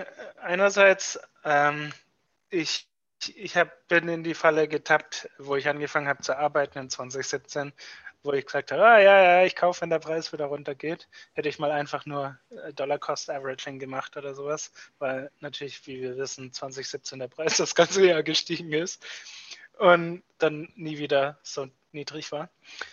Äh, und das andere, also ich, ich sehe das jetzt halt auch gerade wieder bei, bei Neulingen, die gerade dazukommen, die sagen das Gleiche. Es ist einfach irgendwie lieber, lieber nicht davon ausgehen, dass du besser weißt, wie man, wie man den Markt ähm, äh, zur richtigen Zeit timet. Ähm, also es ist einfacher. Es gibt bessere Systeme. Ja, und ich habe den Tweet von Alex rausgesucht. Der war am 25. Dezember und er schrieb, äh, 2018 hat er insgesamt 20 Dollar verdient in Routing Fees indem er 5000 Zahlungen äh, weitergeleitet hat. 2019 hat er 200 Dollar verdient, indem er 15.000 Zahlungen weitergeleitet hat. Und in 2020 hat er 2500 Dollar verdient, indem er 70.000 Zahlungen weitergeleitet hat. Und jetzt äh, schau dir an, wie der Mempool gerade aussieht. Äh, ich glaube, im Moment dürfte Lightning gerade so ein bisschen eine Renaissance erleben. ja, aus, eben, aus, der Not raus. Da, da funktioniert es dann auf einmal. ich glaube eben auch, wir, wir werden diesen Cycle noch sehen, dass ähm, die meisten Exchanges auch dann auf Second Layer Solutions äh, mehr umsteigen werden. Äh, einfach eben aus der Not raus. Ich, ich gehe davon aus, das wird so weitergehen. Mit meinem Pool wird es noch so weitergehen. Die One Set per V-Byte Transactions, die werden noch ein bisschen auf sich warten lassen. er wird einfach gezwungen werden vom, vom Markt, ähm, entweder Liquid zu adaptieren oder eben Lightning. Und äh, ja, macht absolut Sinn. Ähm, aber vielleicht noch äh, abschließend zu, zu dem ganzen Trading und Psychologie-Thema und so weiter. Äh, jeder, der ein neues und dazu hätte, kann wirklich nur empfehlen, setzt irgendwie, automatis automatisiert alles, was sich automatisieren lässt, setzt irgendwie AutoDCA auf, äh, so viel wie es nicht wehtut und ähm, einfach weiterhin lernen, sich damit beschäftigen. Und man kann, man kann ja trotzdem noch nebenher, wenn man meint, man hat zu viel Geld auf der Kante, ähm, äh, einfach mal Smash Bein und so weiter, aber, aber einfach äh, ich, ich, sehe es auch immer wieder, dass, und ich habe selber den Fehler auch gemacht, dass man denkt, okay, jetzt ist der perfekte Zeitpunkt und äh, im Majolot voll rein und haut sein ganzes Vermögen irgendwie Bitcoin und der nächste Crash, dann überlebt man dann psychisch kaum. Also das, äh, diese A kannst du nicht oft genug sagen und ähm, nicht, nicht oft genug empfehlen, weil es ist einfach die beste Strategie, nicht nur über lange Zeitraum gesehen, auch die beste Trading, Trading, Trading Strategie, sondern auch rein, wie man mit seinem Leben umgeht und einfach noch weiter als normaler Mensch funktioniert, ist DCA das allerbeste. Und meiner Meinung nach sollten wir uns ja genau in Bitcoin wegbewegen von der kranken Finanzwelt, dass jeder ein perfekter Investor sein soll. Und im Endeffekt, wenn du Tischler bist oder, oder Fliesenleger bist, dann mach einfach deine Sache und verdiene dein Geld. Äh, bau deine Expertise auf, was auch immer du machst. Und äh, fang einfach zu sparen an, so viel wie du dich wohlfühlst im härtesten Geld, was die Menschheit je gesehen hat. Und du musst nicht einen Trading-Kurs belegen und du musst nicht Aktien studieren und du musst nicht irgendwie dir überlegen, wie machst du das alles am besten, sondern du steigst einfach um auf den Bitcoin-Standard und dann ist der Fisch gelutscht. Sehr gut, sehr, sehr schön zusammengefasst. Definitiv. Gigi. Ähm, okay, jetzt müssen wir ein bisschen Gas geben. Fab, ich äh, mache meinen Punkt ganz schnell.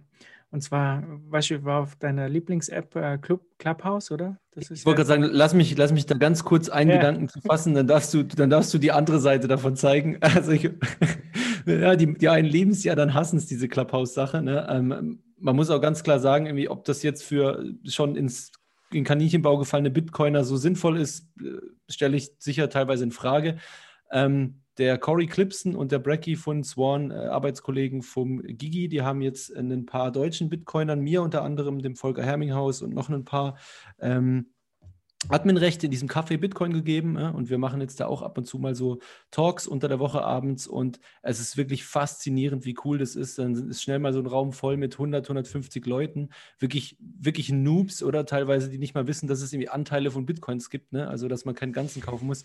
Und es ist mega cool, wenn man da einfach äh, solche Runden macht, wo die alle Fragen stellen können, die sie wollen. Ne?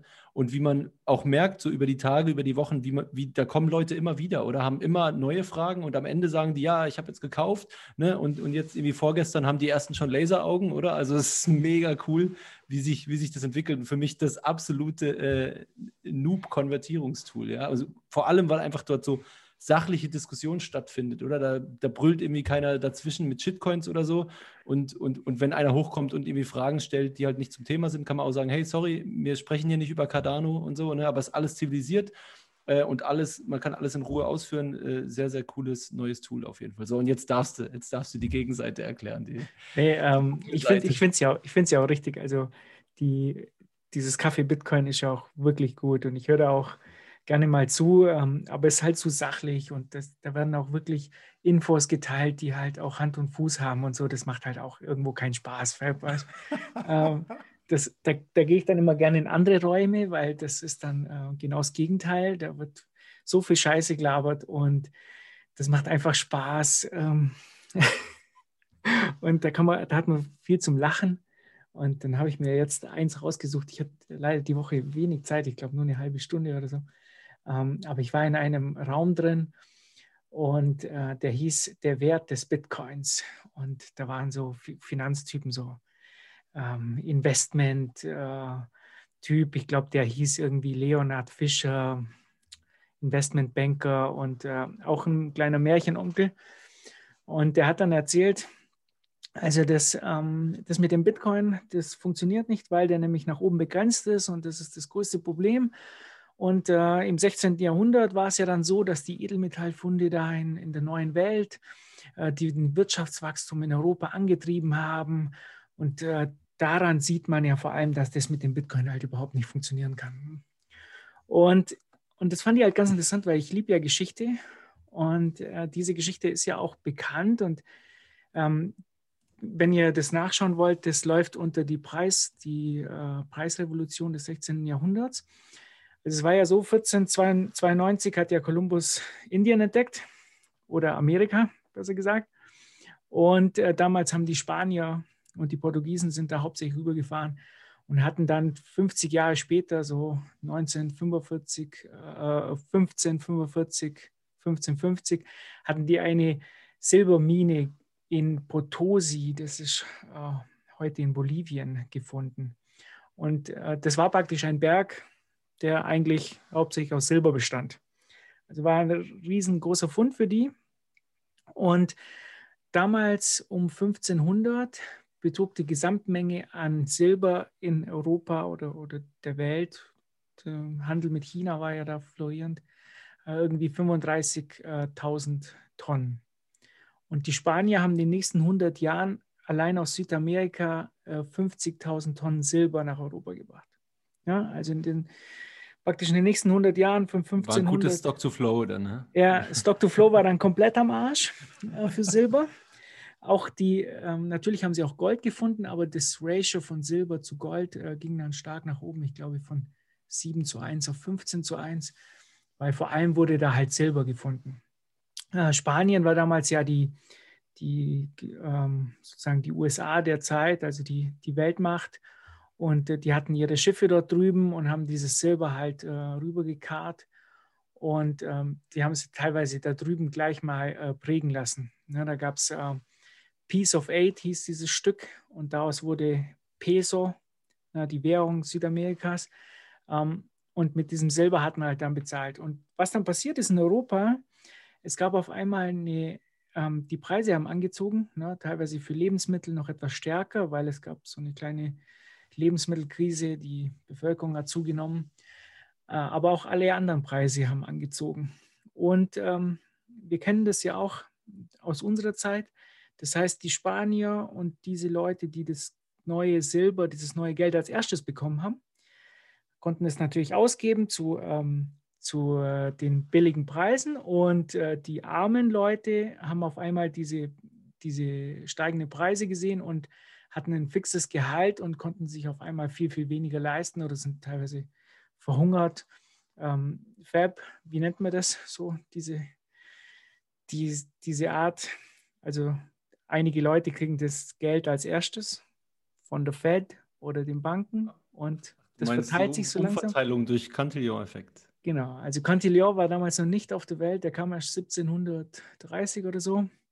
Aber äh, das war genau der Effekt. Und mir ist es völlig schleierhaft, wie so ein Typ halt auf, äh, ähm, auf diesem Clubhaus da erzählen kann, dass das Bitcoin nicht funktionieren kann, weil im 16. Jahrhundert war ja alles so geil. Also geil war es für die halt, die das Silber halt hatten. Ne? Für die, die das Geld praktisch früh hatten. Aber für die anderen war es halt nicht so cool, äh, vor allem weil die Preise ja teilweise um das Dreifache bis Vierfache gestiegen sind. Und die Problematik für die Menschen war ja vor allem auch, da in den letzten 200 Jahren die Preise relativ stabil waren. Ja, die kannten Inflation nicht. Und dann kam das auf einmal und die, die Silbermenge hat sich verdoppelt äh, oder, oder noch, noch größer. Ich, ich habe die genauen Zahlen jetzt nicht. Aber das ist halt äh, sehr interessant, dass solche Leute dann mit einem Beispiel kommen aus dem 16. Jahrhundert, haben keine Ahnung, wovon sie reden, aber das zeigt deutlich, Bitcoin kann nicht funktionieren oder ein äh, gedecktes Geld, ne? Ja, Also vielen, vielen Dank für die Ausführung. Ich, ich kannte die Story so nicht. Ähm, mega cool. Und, und, und ja, da gibt es ja ein paar solche, oder diese Great Depression wird ja auch immer äh, äh, einem deflationären Geld zugeschrieben und so. Also das ist ja, wenn man sich das genauer so anguckt, Märchen, dann ja. alles, alles nicht so haltbar, genau. Merch, du wolltest noch was sagen dazu? Ja, also Markus, du hast einfach gerade wieder entdeckt, das ist der Motor von, von Internet Education. Wenn da jemand ist, der scheiße labert, dann kommen andere raus, um zu erklären, wie es richtig ist. So funktioniert auch Bitcoin Stack Exchange. Sehr geil. Das ist der, der beste Trick überhaupt. Eben man, was Falsches behaupten und man wird sofort korrigiert. Wenn man irgendwas wissen will, dann, dann einfach selbst die Antwort erfinden und, und rausposaunen. Ja, die, die, Problematik ist aber jetzt zum Beispiel in diesem Clubhaus. Ne? Ich habe jetzt da auch keine Zeit, da die Hand zu heben. Ja, ich hätte es dem dann schon sagen können, aber ähm, der erzählt es halt und wer kennt die Story denn überhaupt? Ne? Wer kennt die Story aus dem 16. Jahrhundert? Und diese ganzen Leute glauben den Mist halt dann auch. Ja, da muss ich aber kurz was sagen. Also ich, ich verstehe ja, wenn du es zum Entertainment dann auch in dem Moment benutzt und da gar keine Lust hast, irgendwie die zu zurechtzuweisen. Aber das ist halt natürlich mega wertvoll, oder? Wenn da ein Raum ist, irgendwie mit 200 Leuten und, und du würdest jetzt da die Hand heben und, und die sagen, ja, was ist, ihre, was ist denn deine Frage? Und du erklärst kurz irgendwie in zehn Sätzen, dass das totaler Schmarrn war, dann ist halt cool, dass das irgendwie 200 Leute mitkriegen, oder? Und die denken dann alle so, okay, äh, der hat da gerade Käse erzählt, macht denn der Rest so viel Sinn? Ne? Von dem her, aber wie auch immer. Ähm, äh, das, ja. ist, das ist ganz schwierig. Ich bin mal auf einer OneCoin-Veranstaltung gewesen. weil ich mal Boah, das fängt schon mal an. Nice. nice. Nee, nee, nee, nee, echt. Äh, Im Grunde Mit genommen, da steht halt Familie. und erzählt Scheiße. Ja. Aber, ja. aber das Problem ist halt, wenn du dann aufstehst und, äh, und störst, dann, dann bist du halt ein Störenfried du, du kriegst nicht die Plattform. Die, die Leute sind gegen dich, weil du den Typ, den sie gerade zuhören, unterbrichst.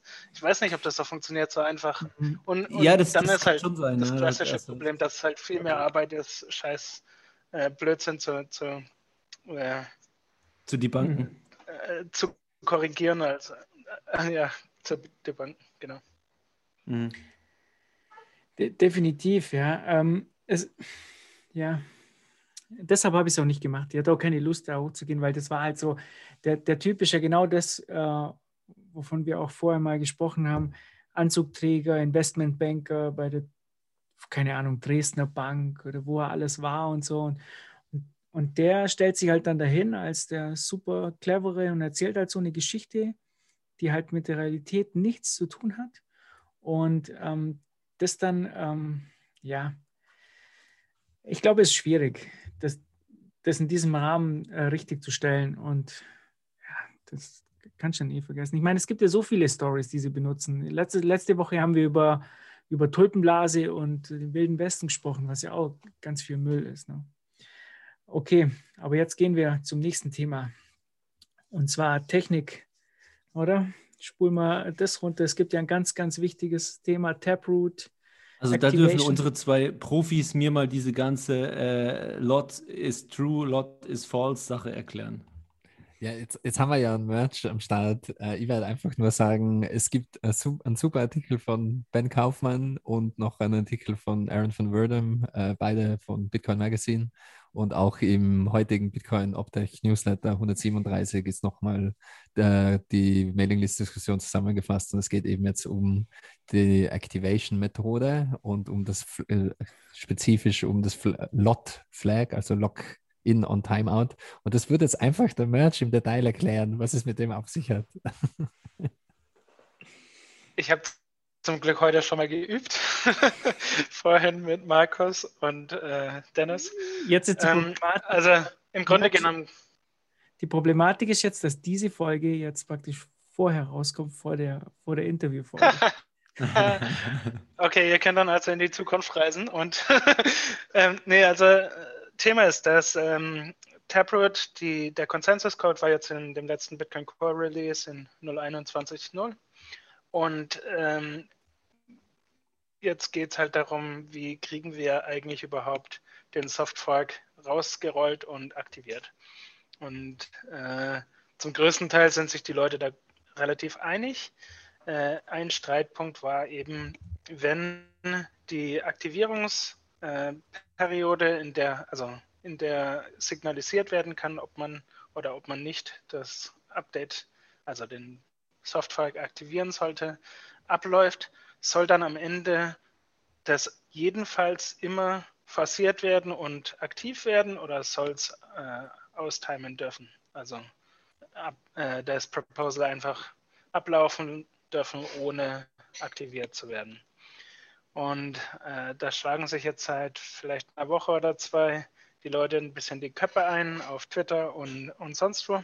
Äh, Im Großen und Ganzen ist das Argument, ähm, wie viel man den Minern vertraut oder nicht vertraut und ob man schon vorweg wissen kann, dass genug Leute die Software laufen lassen und äh, welche von den beiden die sicherere Aktivierungsmethode ist. Und ähm, äh, ja, also, die Argumente sind halbwegs technisch und relativ spekulativ und äh, dementsprechend war es da schwierig, eine Einigung zu erzielen. Also ich glaube, es, es sind eben einfach nach wie vor viele von den Hardcore maximalistischen Bitcoinern, ähm, die haben immer noch, ähm, sind geschellschockt vom äh, Zivilkrieg und äh, sind der Meinung, man sollte den Minern die Option überhaupt gar nicht geben und sind dafür, damit für Lot gleich true. Das bedeutet, dass eben ähm, das nicht ausläuft und äh, man müsste es dann nochmal probieren, sondern man zwingt quasi die, die Miner ähm, da abzugraden. Und äh, da wird jetzt eben äh, auf Mailinglisten und in Foren und Social Media und so weiter und wahrscheinlich auch in Clubhouse eben geplänkelt und diskutiert, was da am sinnvollsten ist. Aber was, was meinst du? Was, was, äh, was ist da der wahrscheinlichste Outcome? Äh, wird's da noch, wird der Krieg noch größer also, werden oder werden sich eh alle auf Flop True einigen und die Miner sagen einfach, ja komm, wir machen das? Oder was ist deine Einschätzung? Ähm, ich, ich, ich halte Lock-in an Timeout äh, True für, für eine schlechte Variante.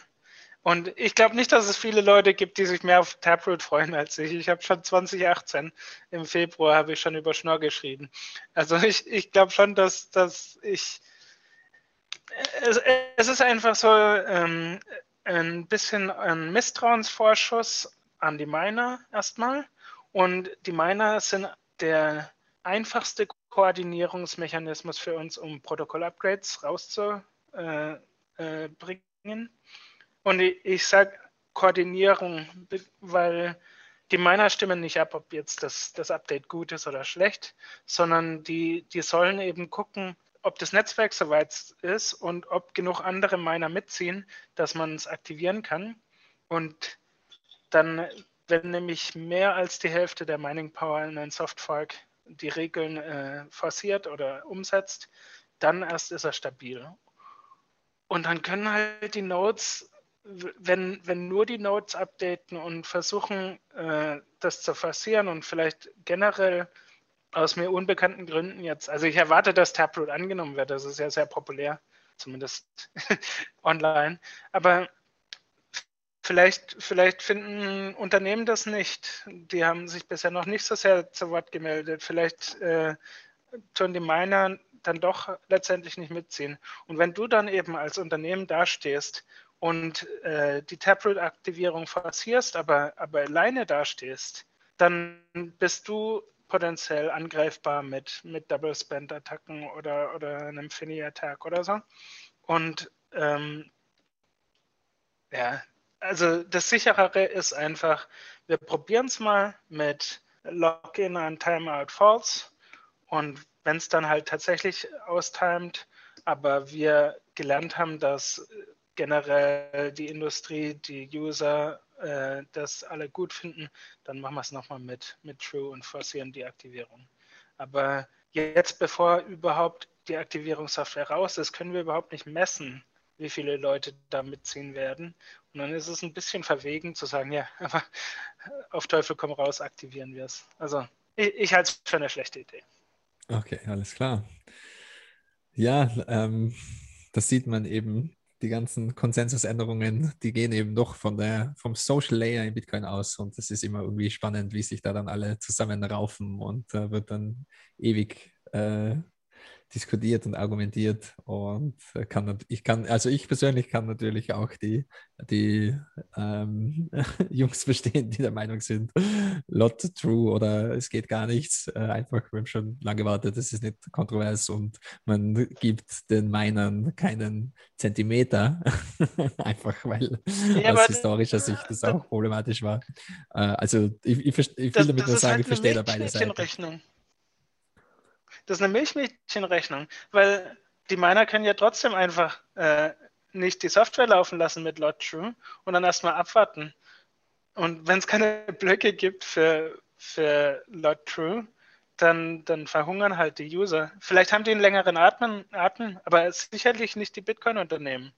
Und das sind halt ja, die, ja, die am Ende als Economic Nodes das höchste Gewicht haben. Klar, aber ich glaube eben auch, ich glaube, ich glaube, man kann das nicht, nicht unbedingt so teilen. Auf der einen Seite sind eben nur die Hardcore-Bitcoiner, auf der anderen Seite sind die Miner und auf der dritten Seite sind die Unternehmen, äh, sondern du hast ja auch ja, Miner, jedenfalls nicht, jedenfalls nicht. So also.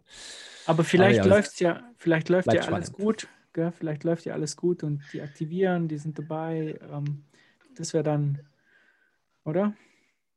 Ja, du bist ja einflussreiche ich, ich hab, ich Stimme, hab Markus, mit deinen Milliarden.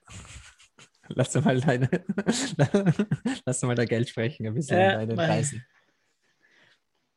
Also ich habe ein bisschen mitgeholfen bei taprootactivation.com und ich habe, äh, wir haben einige Antworten von Minern gekriegt und da war quasi durch die Bank weg, dass man für ähm, Lot False ist.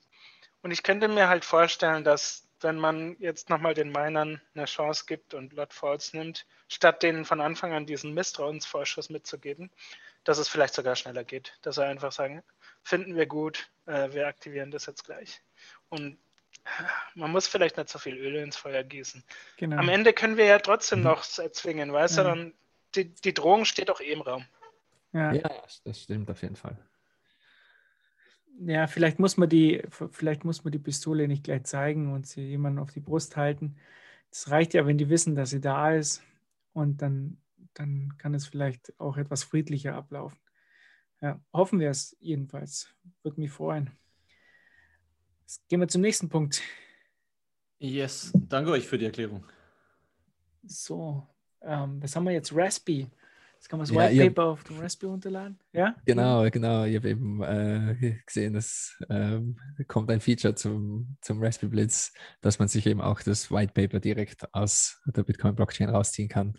Ähm, also es sind da immer noch Pull Requests zum Laufen von eben der ganzen White Paper-Kontroverse, äh, äh, die ganze Affäre, die, wann hat es angefangen? Vor drei Wochen oder sowas in der Richtung. Und äh, ja, jetzt, äh, das ist eben der schöne Streisand-Effekt. Äh, man probiert irgendwie da was aus dem Internet zu nehmen und die Leute zu klagen. Jetzt kommt es einfach mit jeder Software per Default dazu, das White Paper. Finde ich sehr, sehr schön. Und ist eben auch in der Bitcoin-Blockchain äh, als, als ähm, Datenstückchen reingeschrieben, Block für Block, und man kann sich das dann mit dem Raspberry wieder raustaubern und das PDF bei sich in der Note zusammenbasteln. Somit das White Paper ist immer und überall und nicht mehr wegzukriegen, egal welche legalen Schachzüge man glaubt, da machen zu müssen. Ja, dann haben wir noch ein paar Software-Updates und dann, dann, sind wir durch. Äh, also bei Blockstream Green, ähm, die haben jetzt für die Wallet-Metadata End-to-End-Verschlüsselung äh, eingebaut. Ähm, das war schon lange überfällig, meiner Meinung nach. Äh, wurde jetzt gemacht. Da werden wir auch zum, zum Blogpost verlinken. Äh, Write the Lightning gibt es ein neues Release. Ähm, äh, werden wir auch dazu verlinken. Äh, Swap Services von Bolts sind da jetzt eingebaut und äh, Bolts und Loop wurde verbessert und versimplifiziert, einfacher gemacht. Und ähm, es gibt jetzt auch UTXO-Management-Tools, also man kann jetzt UTXOs labeln und ähm, äh, das die UTXOs auch flaggen. Und ähm, ja, da geht es da geht's voran. Äh, es ist, während wir da in der Aufnahme waren, auch ein neues Hexa-Wallet released worden, äh, Version 1.4.5. Und da kann man jetzt auch Bitcoin mit Apple Pay und Kreditkarten und Banktransfers kaufen, direkt in der App. Also nicht schlecht, ziemlich, ziemlich nice. Was ist das? ähm, äh, Hexa Wallet. Hexa Wallet hat auch Bitcoin und Lightning, oder? Ähm, also, also hat, ja, hat Lightning hat integriert, glaube ich. Ja, haben sie und die Ja, haben ganz cool. viele interessante Features. Also ist eine ziemlich coole Wallet. Die haben eben auch das Social Recovery, ähm, die haben auch äh, äh, Testnet integriert, dass man sich ein Testnet-Wallet direkt in der App aufsetzen kann und einfach mal rumspielen kann und da so ein kleines Tutorial dabei, ohne dass man irgendwie echtes Geld riskieren muss. Äh, das ist eine ganz coole Wallet. Also ich kann sie auf jeden Fall empfehlen. Und die haben jetzt eben, also die releasen auch relativ oft, sind da fleißig am Basteln und äh, eben Apple Pay und so weiter direkt integriert. Äh, hört sich So kenne cool ich an. die nicht. Haben wir noch nie Ah, ja, darüber ja, Du gesprochen. hörst, du hörst zu wenig Guys One, oder? Der macht Das- glaube ich, äh, das ist-. Das ist ein Wallet für den, für den kleinen Mann, für so alltägliche Ah, Transaktionen. okay, deshalb jetzt. Äh, Gigi, weißt du, ob ist, ist das Lightning Custodial oder, oder Non-Custodial? Das weiß ich leider jetzt nicht. Ne? Ah, ich das soll es man doch- eigentlich wissen, aber. Wenn, wenn das äh, Non-Custodial wäre, dann wäre das die, glaube ich, erste iOS-App, die das beides gut unter einen Hut bringt, solange es Phoenix Wallet noch nicht gibt. Das wäre noch interessant. Muss ich mal gucken. Okay. Ähm, ich glaube, HexaWallet.io ist die offizielle Adresse und äh, vielleicht kann man es da gleich mal rauslesen.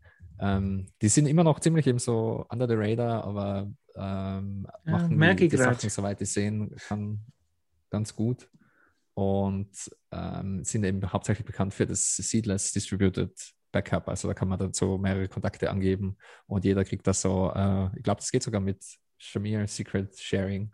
Äh, jeder kriegt dann einen Shard und äh, man braucht nur drei von den fünf Freunden, dann kann man das Backup wieder herstellen. So ist da die Idee. Ich glaube, ich glaub, die wollen eben den indischen Markt aufräumen auch. Äh, also ich glaube, aus der Ecke kommen die. Das äh, halbe Team hat, glaube ich, einen indischen Background. Die wollen eben auch für die Familie zu Hause, glaube ich, äh, ein Wallet machen, die einfach perfekt funktioniert, easy ist und äh, auch kleine Payments super machen kann und so weiter. So habe ich das zumindest verstanden. Ja, cool. Also ich finde es jetzt gerade hier nicht ad hoc, aber ich muss mir die App nochmal laden. Ich probiere das mal aus. Ja, ich muss auch mal wieder damit, cool. damit rumspielen. Bei mir ist schon länger her. Mal die, die erste, die erste, ich glaube 1.0 habe ich mal installiert gehabt und mal da- damit rum, rumgespielt. Und genau, ähm, noch was habe ich gesehen, äh, während wir live waren, und zwar die Fatwire Outage. Jetzt muss ich schauen, das nochmal finde. Ich glaube, ich habe es inzwischen wieder weggeklickt. Aber das war anscheinend ein Operational Error. Also da hat einfach jemand auf den falschen Knopf gedrückt und der Tweet war, der offizielle Tweet war, ja, sie haben ihre ganzen Systeme regebootet, aber der erste Reboot war erfolglos und der zweite Reboot läuft gerade. also das ganze Fatwire-System ist down, weil sich irgendwer verklickt hat. Und ja, wir starten mal alles neu, aber es hat halt nicht funktioniert. Also super nice, sowas zu lesen. Spricht äh, sehr, sehr, äh, kommt mir sehr kompetent vor alles. Bitcoin ist nie down. So ist es. Bitcoin ist ich- nie down. Ja, gut. Ich glaube, dann sind wir durch, oder? Gibt es noch was? Nee, ich würde auch sagen, wir Ist noch was glaube ich, passiert? durch. Ich, glaub, habe, glaube nichts mehr. Ja. Der Merch hat Ähm. sicher noch eine, Geschichte aus dem Nähkästchen, wenn wir schon da haben. Merch, erzähl Äh, was. klar, sicher. Worüber reden wir denn? Mempool? wird, wird der Mempool jemals du hattest vorhin Merch? gefragt, wann wir endlich wieder ein. Ah, sorry. Was Das habe ich vorher schon gefragt, gell? wann der Manpool endlich wieder leer wird. Wann wir endlich wieder billig Transaktionen machen können. Ja, jetzt, äh, wenn, wenn äh, der Preis crasht, ja, erstens, wir können wieder einkaufen, zweitens, dann hört das endlich mal auf mit dem ewigen September auf Bitcoin Stack Exchange und dann gehen auch endlich wieder ein Satoshi pro Byte Transaktionen durch. äh, nee, ich, ich, ich, ich weiß nicht genau, also das ist schwierig zu sagen. Ich habe den Eindruck, dass jetzt, ähm, äh, wenn, man, wenn man so vergleicht mit dem 2017 ähm, äh, Fee-Event, dann ist es deutlich entspannter. Die, die Top-Fee-Rate ist jetzt nicht so explodiert äh, und so weiter, aber äh, ich glaube, dass viele Leute gerade zum Beispiel nicht konsolidieren können. Und wenn die Fees wieder runtergehen, dann kommt das alles nach. Also ich, ich glaube, dass es flacher, aber deutlich länger sein wird. Ich könnte mir vorstellen, dass es jetzt irgendwie nochmal ein paar Monate dauert, bis, bis der Mempool wieder leer geht. Ah, keine Ahnung. Ja, hoffen wir aufs Beste. Ich, äh, ich, wir haben ja vorher schon drüber gesprochen. Wir können ja jetzt nicht alles vorwegnehmen gell, in dem Podcast, den wir vorher schon Müsste halt jetzt im Interview Genau. reinhören. In, vielleicht bringen wir das Ja, irgendwie da, das, deswegen hier nur Sehr so guter Teaser. Teaser, sehr guter Teaser. Ansonsten, was haben wir noch? Jetzt haben wir unseren, ähm, was sagt man zum Schluss noch immer? Podcast bewerten und Feedback. Ähm, äh, nicht? Fab schüttelt den Kopf. Okay, Fab, mach du das. Ja, einfach nur, weil du, wer, wer, wer sagt denn on air, was sagen wir sonst noch immer? nee, äh, wenn euch der Podcast gefällt, äh, so wie immer, ne, dann lasst uns da eine Bewertung da bei Apple Podcasts, ist, glaube ich, die einzige Plattform, wo das geht. Das hilft nämlich enorm und da kommt man dann im Ranking hoch, äh, auch vor allem, wenn man dann nach Bitcoin-Podcasts sucht, dann landen wir da weiter oben. Äh, ansonsten, wie vorher schon gesagt, empfehlt euren Liebsten immer eine Bitbox 2.0 Bitcoin Only Edition mit unserem Code 21. Ja, auch auf, auf Clubhouse äh, schillen wir den Code da ab und zu und da gibt es auch schon ein paar Leute, die sich eingedeckt haben. Ist wirklich, glaube ich, ja, ich glaube, die sicherste Variante, die man gerade Neulingen empfehlen kann, muss man, muss man echt so sagen. Ähm, und ansonsten fällt mir gerade auf, ich, ich habe den Satz noch nie gesagt am Ende. Lasst, lasst eine Note laufen, verschlüsselt eure Backups und hört nicht auf, Sets zu stacken. Ciao zusammen. Ciao, ciao. Wunderbar. Tschüss. Bis zum nächsten Mal. Ciao. Ciao. Ciao, ciao. In 1913, the Federal Reserve Act was passed, granting a non elected entity control of the monetary policy for the United States from that point forward. This allowed the Fed to print more money than they held in gold reserves. Within 20 years of that act passing, the United States fell into depression while the government systematically confiscated gold from its citizens, making it illegal to own. Soon after the forced buybacks, the dollar collapsed against gold's value. One of the most blatant and largest examples of theft this world has ever seen. At the end of the century, the global fiat printer cult continued to eat away at the world, drowning its citizens with paper while enriching themselves in the spoils of war as they destroyed anyone who dared to undermine their central banking cult's rules. Rule number one the money printer goes purr.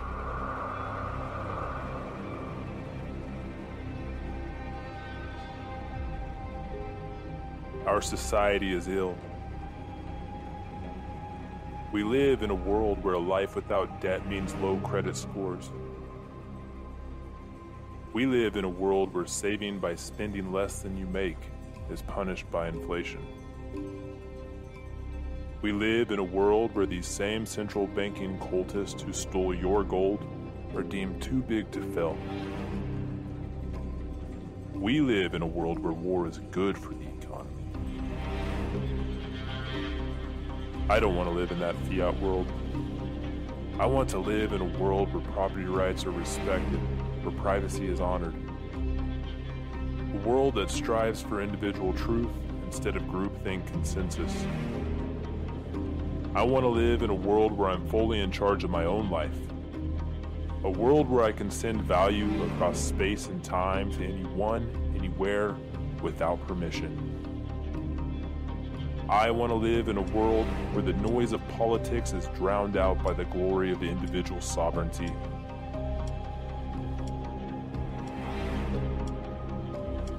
The cyber hornets have ran the numbers. Bitcoin will win.